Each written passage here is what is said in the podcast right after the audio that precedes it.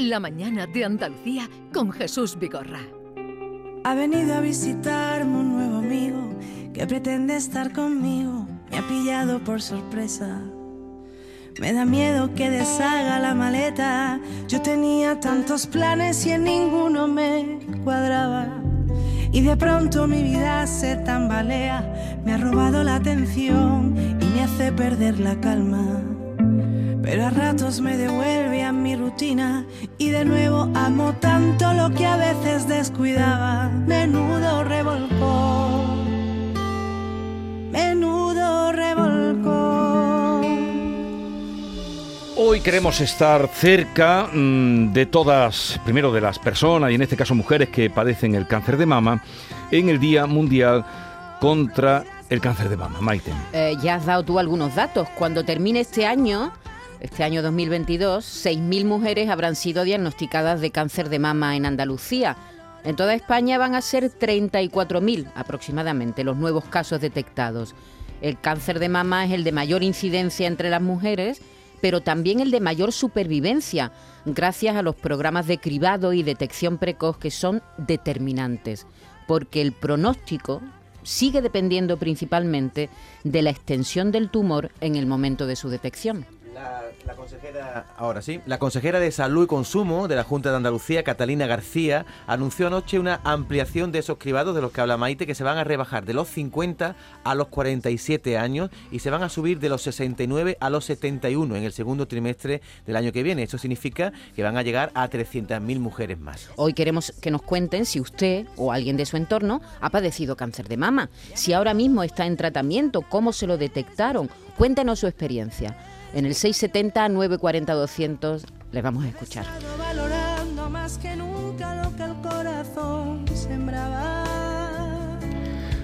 Dejamos ahí el micrófono abierto a la participación de los oyentes, como cada día a esta hora, 670 940 200, y vamos a saludar a las invitadas que hoy están con nosotros en el estudio. Carolina Morales, paciente de cáncer de mama. Carolina, buenos días. Buenos días. A ver, ¿cuál es tu situación? Bueno, ahora mismo mm, la situación es positiva, me estoy recuperando eh, de un cáncer de mama eh, triple negativo. Es cierto que es el segundo que he padecido porque el primero lo comencé hace seis años, con 39 años, importante que recalque la edad, porque él me lo detectaron con 39 años y el segundo pues hace eh, un año y pico, dos años. Las fechas se nos olvidan un poco, ¿eh? porque intentamos olvidar, o sea que perdónenme, pero sé que uno era con 39 y ahora otro con 44 y tengo 45 años. Y bueno, el, es positivo, estoy bien. Me estoy recuperando y tengo toda la actitud. Bien. Y, tienes una sonrisa amplia, que eso demuestra también tu situación de que te, encuentra, te encuentras bien. Después de haber pasado no uno, sino luego otro. Sí, cierto. Difícil, como decía la canción de Vanessa Martín, que me cuesta oírla, dos revolcones en la vida que se te presenta. Pero bueno, lo positivo, como siempre digo, es que se sale adelante. Las estadísticas que acabé de mencionar, pues bien lo indican. Salimos adelante, tenemos unos médicos maravillosos, tenemos una familia que es increíble y que bueno, que lo que tenemos que hacer, por favor, ya no tirar a la doctora también, es tocarnos mucho.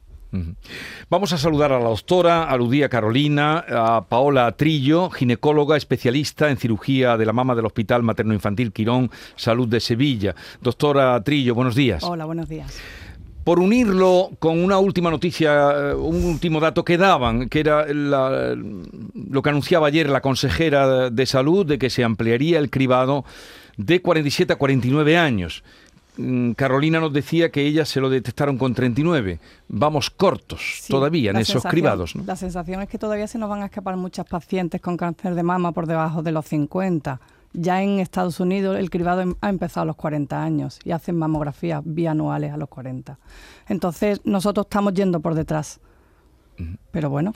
Porque, ¿qué edades eh, ha encontrado usted ya con pacientes de cáncer de mama? Nosotros tenemos pacientes muy jóvenes con cáncer de mama mm, que bueno, la más sorprendente fue una chica con 25 años y otra, mm, una paciente que tuvimos con 27, que esas fueron muy llamativas, pero sí es verdad que tenemos muchas pacientes, no la mayoría, pero sí tenemos muchas pacientes en el rango de 35 a 45, en los pospartos, en las lactancias, y ahí es muy complicado diagnosticarlo, pero sí es verdad que se diagnostican y esos vienen las pacientes directamente con sus revisiones y se, o se han detectado un bulto y vienen a vernos Sí.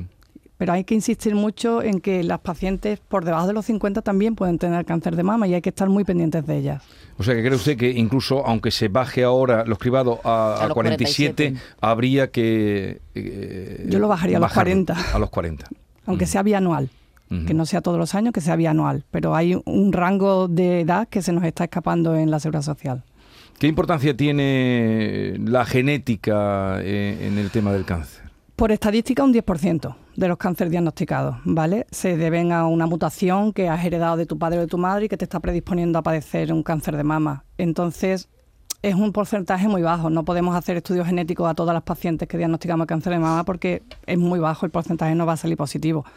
Pero sí es verdad que vemos cuando hay una historia famili- familiar muy abundante, un tipo de tumor como es el triple negativo que nos hace alarmarnos por debajo de los 40 años. A esas pacientes siempre tenemos que pedir un estudio genético porque puede haber una mutación por ahí detrás. Pero es un 10% nada más, como ya digo. La mayoría de los cánceres de mama son esporádicos, que no sabemos aún por qué pasan, pero siguen pasando y para nosotros, yo siempre digo que es como una epidemia, porque cada vez son más mujeres las diagnosticadas y cada vez más jóvenes. ¿Pero por qué? No lo Porque sé, usted que lleva no sé. tiempo en esto, ¿por qué hay cada vez más? No lo sé, se, se aboga mucho al estilo de vida. Que bueno, que, que nos movamos, que no bebamos alcohol, que la carne roja, cuidado, que el azúcar, cuidado, que una dieta mediterránea no tendríamos que tener las españolas tanto cáncer de mama, ¿no? Pero nadie habla del estrés. Y yo creo que le doy mucha, vamos, yo creo, no, yo le doy mucha importancia al estrés. Porque claro, eh, eh, con esta estadística de usted cada año hay más. Sí. Aumenta el número Sí. de cáncer de mama. Sí. Entonces, La estadística última que, que publicó la Sociedad Española de Oncología Médica era una de cada ocho mujeres españolas. Son muchas. ¿Y es un factor de riesgo, doctora, el hecho de que las mujeres tengan hoy menos hijos y los tengan más tarde?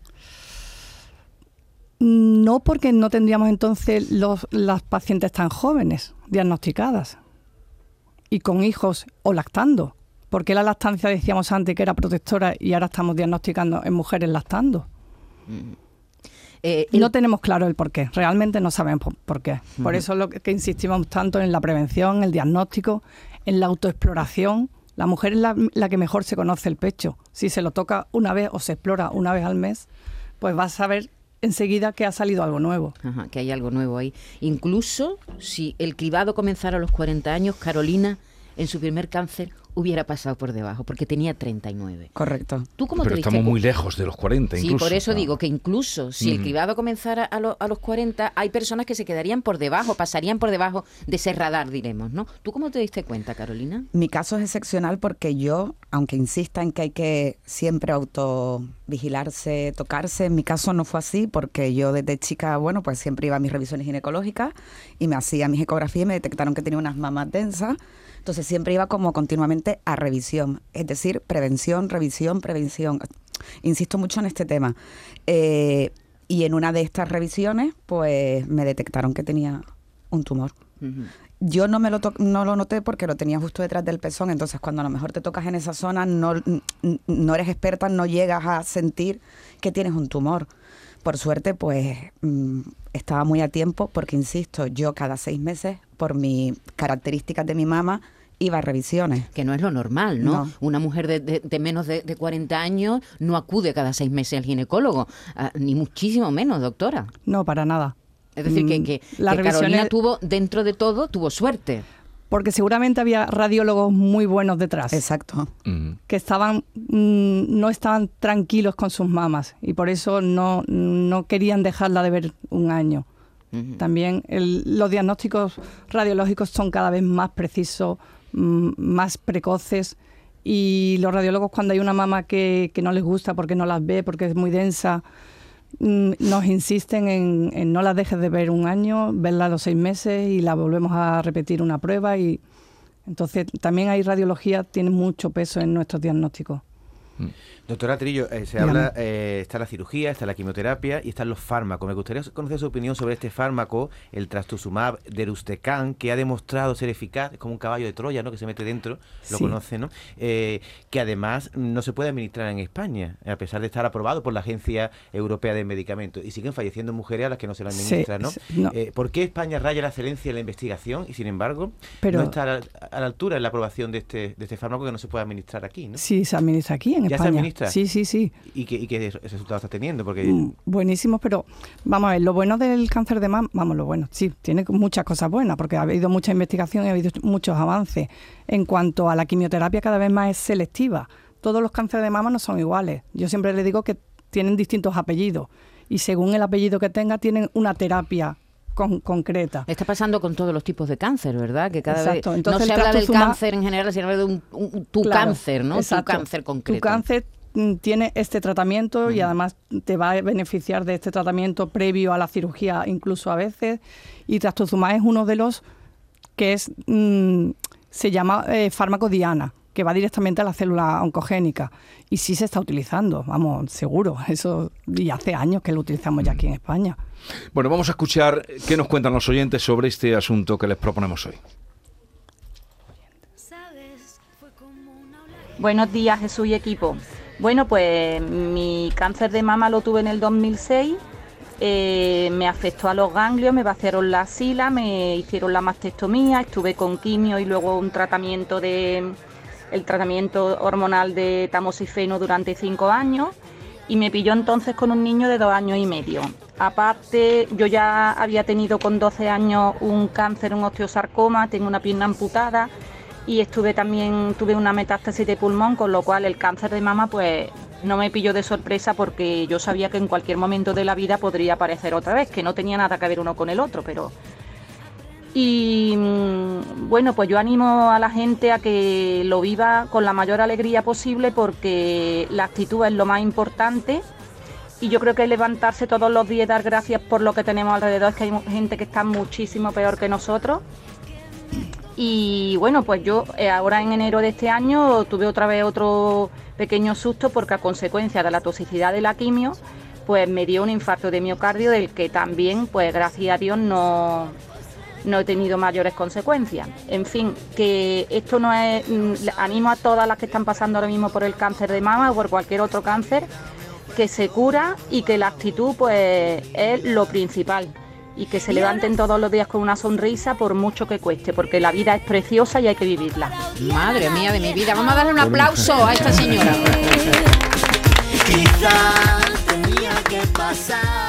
Buenos días, Canasur.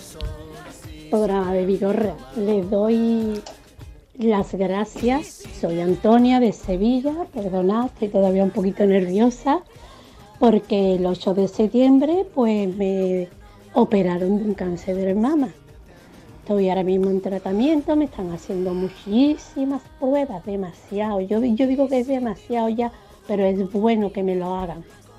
Incluso esta tarde voy a que me hagan una, un TAS con contraste, que ya será definitivo y ya espero que me llamen para la radioterapia.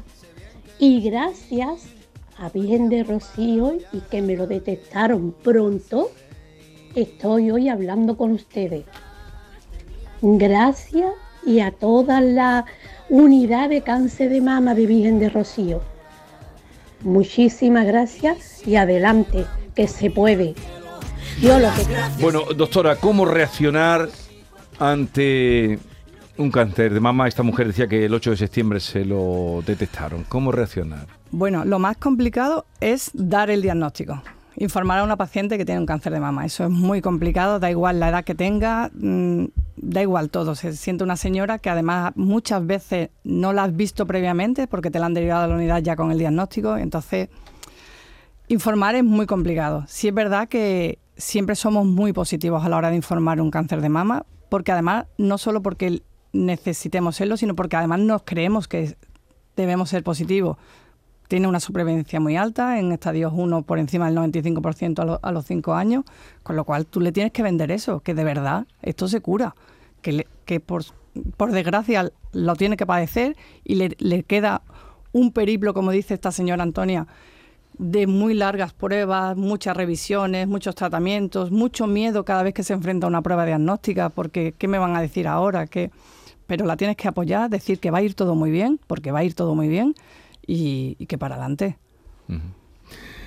Em, la reconstrucción mm, en- se, se hace en todos los casos. eh, No en todos los casos tienes que hacer una mastectomía, con lo cual cada vez hacemos una cirugía más eh, conservadora.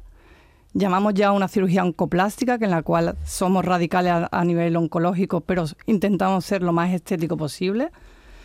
Y en el caso de que tengas que, por necesidad, por el caso, por el tamaño del tumor, o mm, bueno, hay muchos condicionantes, tengas que realizar una mastectomía, siempre pasa previamente por la consulta del cirujano plástico para ver las posibilidades de reconstrucción, ya sea inmediata, diferida, pero siempre se le oferta a la paciente, si ella quiere, por supuesto, e intentar una reconstrucción.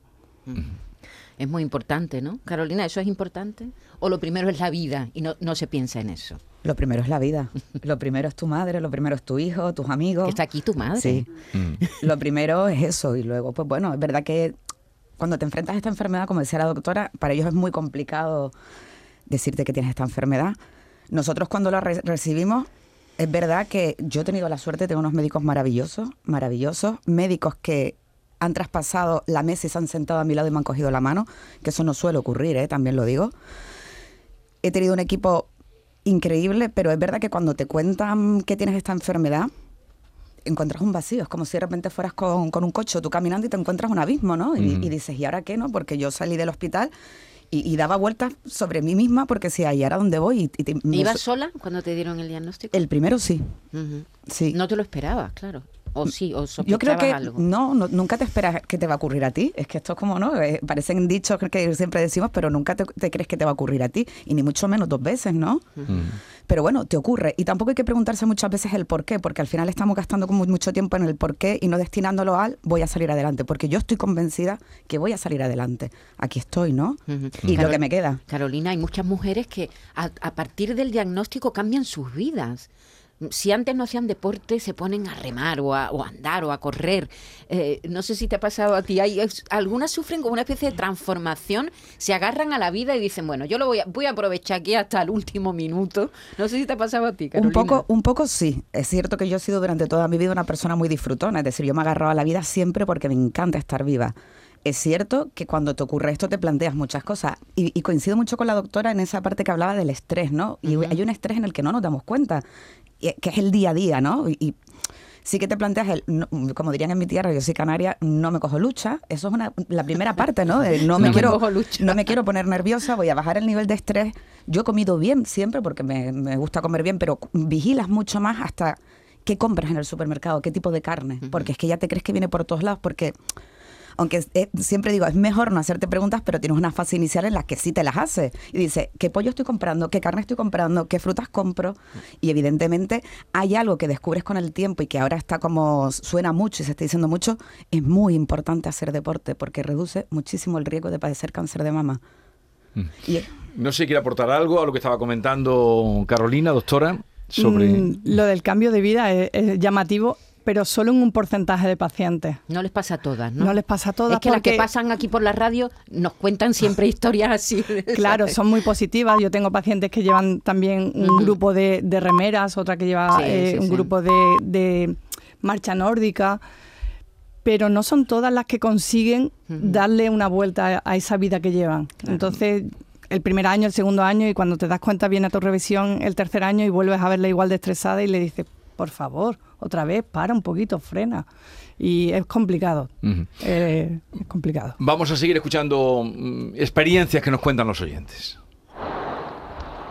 Hola, buenos días desde Sevilla. Pues eh, la historia es de mm, en una celebración una amiga nos contó que tenía un quistecito en el pecho, que se lo estaban mirando y tal. Y ese mismo día al llegar a casa mi hermana al ducharse, pues se acordó y se exploró. Estuvimos hablando durante la celebración de la importancia de explorarse y estar pendiente, en fin. Ella se exploró y se detectó un bultito, con lo cual le detectaron cáncer de pecho. Gracias a eso fue cogido muy a tiempo, aunque tuvieron que vaciarle el pecho, pero bueno, luego se lo reconstruyeron y eso es lo de menos. Eh, 20 años después, pues la verdad es que mi hermana está como una rosa y, y eso es lo importante. A ella se lo detectaron con 40 años. Desde entonces, pues claro, lógicamente, yo llevo un seguimiento de, de tanto de exploración como de mamografías y demás. Y hasta el día de hoy, gracias a Dios, todo bien. Sabes que pasado mucho miedo. Este Buenos días amigos, yo soy Ana de Baena. Por desgracia soy una de ellas, pero gracias a Dios estoy muy bien dentro de mis revisiones y mis cosas. Me lo detectaron con esta mamografía rutinaria precisamente entrando la pandemia el día 11 de marzo. Y vamos, eso fue volar y me lo detectaron de momento y me operaron de momento y gracias a Dios aquí estoy y tirando para adelante. Lo digo si con esto puedo ayudar a alguna de estas mujeres que hay muchas que cuando les llega la carta es hoy yo no me lo hago por miedo, no, hay que hacérselo, hay que ser valiente y hacérselo, que luego después ya no tiene remedio. Venga, muchísimas gracias. Hola, buenos días. Pues sí, soy una guerrera de superviviente de un cáncer de mama, como muchísimas, muchísimas que hay.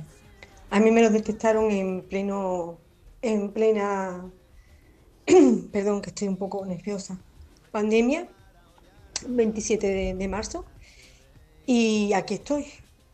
Em, como todas, mm, la mayoría tuvimos que cortarnos el pelo, raparnos la cabeza. Ahora tengo un pelo precioso, rizado, largo y, y esto que te da fuerza, te da fuerza. Mm. Estoy feliz, eh, he vuelto a hacer cosas que antes no hacía, como estabais hablando.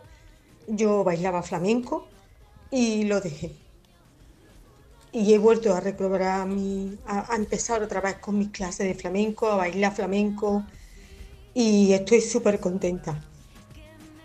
Mi mensaje, que cuando se, nos, se, se diagnostique un cáncer, que no nos vengamos abajo, que no podemos venirnos abajo. Tenemos unos profesionales maravillosos. Eh, soy de Córdoba y aquí es oncología, aquí en Córdoba, en Reina Sofía, está el doctor de la ABA y un equipo maravilloso que te ayudan, que te apoyan, que te miman. Y, y nada, que soy muy feliz ahora mismo. Así que adelante, que se puede, se puede con una actitud sonreír, reírte y verte la gente que tienes alrededor. Bueno, eh, eh, testimonios muy muy profundos que agradecemos la valentía de que nos los cuenten porque nos, nos tienen a todos conmovidos. Eh, doctora, no sé, eh, después de oír, hay muchos más, pero no podemos mm, detenernos en todos. ¿Qué le diría a esas mujeres? Desde luego, ¿qué lección Bueno, nos están dando? Ellas lo están diciendo, que, que a luchar, que para adelante y que de esto se sale. Ha habido un testimonio de 20 años, ha habido una señora, las últimas dos señoras yo creo que eran mayores, que han Sí. sido por el, por el screening. Yo creo, yo, yo soy tres mensajes los que mandaría. Eh, la autoexploración, que antes se dejó de decir porque tenía poca especificidad y decían, bueno, es que la mujer no se sabe explorar. Bueno, pero es la que mejor se conoce su pecho. Entonces yo insisto mucho en la autoexploración.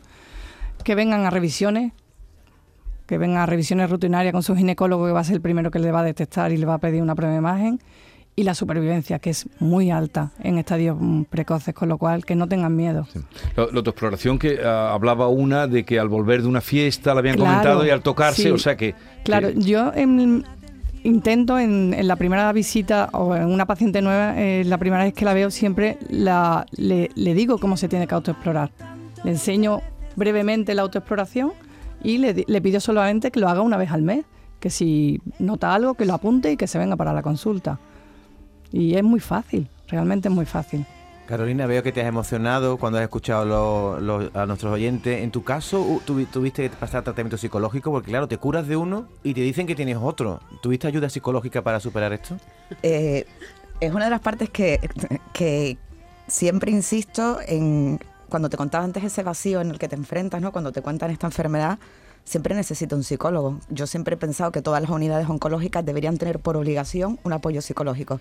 Igual que tenemos un cirujano, tenemos un especialista en mama, tiene que haber un psicólogo. Gracias a Dios tuve el apoyo de una asociación que se llama Amama y las señoras que también han padecido desgraciadamente esta enfermedad jo, me dieron el mayor abrazo que se puede dar, Porque al final cuando tú ves que otras salen, tú también te lo crees. Y al final tú ves que las demás son valientes, no eres tú tanto, sino tú dices, si ellas son, yo también.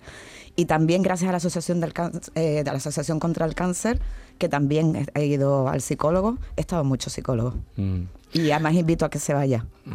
Bueno, eh, está con nosotros la madre de Carolina, que se llama Mari Carmen, está aquí sentada frente a su hija. Mari Carmen, buenos días. Que ella no estaba mm, pre- preparada para hablar, pero buenos días, Hola, Mari Carmen. buenos días. Y, y desde la familia, ¿cómo se vive usted como madre de una paciente de cáncer? ¿Eso cómo se vive? Pues muy angustioso. La verdad que es un es una angustia constante. Pero ahora viendo usted a su hija, lo que nos cuenta la doctora, eh, la cara tan alegre que tiene su hija, Para mí es una alegría. Bueno, yo soy una persona muy muy religiosa ya. y, y no paro de ir al gran poder para pedirle que siempre me esté Sí. sana. Y a las madres que nos están escuchando, Mari Carmen, porque eh, su hija ha dado ya testimonio de por dónde ha pasado. Las llamadas Es muy también. duro. La doctora también, pero a las madres que como usted eh, están en esa situación, ¿qué les diría? Pues que esté siempre pegada a su hija y que la acompañe a todos, a todos lados y que esté pendiente de ella, Ujú, esté pendiente de ella, ¿sabe? ujú. Aunque a veces no y, y a veces no exprese todo lo que mm, debas de expresarle a, a- a ese, a esa persona, bueno, Sí. yo en, en mi caso mi hija, pero ella sabe que estás ahí a su lado. Y claro, cuando tiene un, una operación como ha tenido mi hija, pues tienes que estar, tienes que estar las 24 horas pendiente de ella, porque es un, mm, la verdad que es muy duro, porque mm, pues no puedes mover los brazos, tienes que ayudarla a bañar, tienes que ayudarla en todo, en Sí. todo, moralmente, en todo, tienes que ayudarla, ¿no? Y entonces mm, no puede decir, bueno, se ha operado y ya está, no, no. Tienes que estar hasta el último momento. Y yo cuando ella ahora se va a hacer las revisiones, yo estoy una semana pues mala, me duele el estómago. ¿Por qué? Porque estoy esperando que me diga cómo le ha salido sus resultados. Porque claro, a pesar de que ella ya ha tenido dos, nunca se sabe lo que pueda pasar, ¿no? Y siempre estoy con la angustia esa, Dios mío, cómo, cómo la va a encontrar, cómo le ha salido los resultados. Y hasta que ella no me dice que está todo bien, no me quedo tranquila. Y eso es cada tres meses.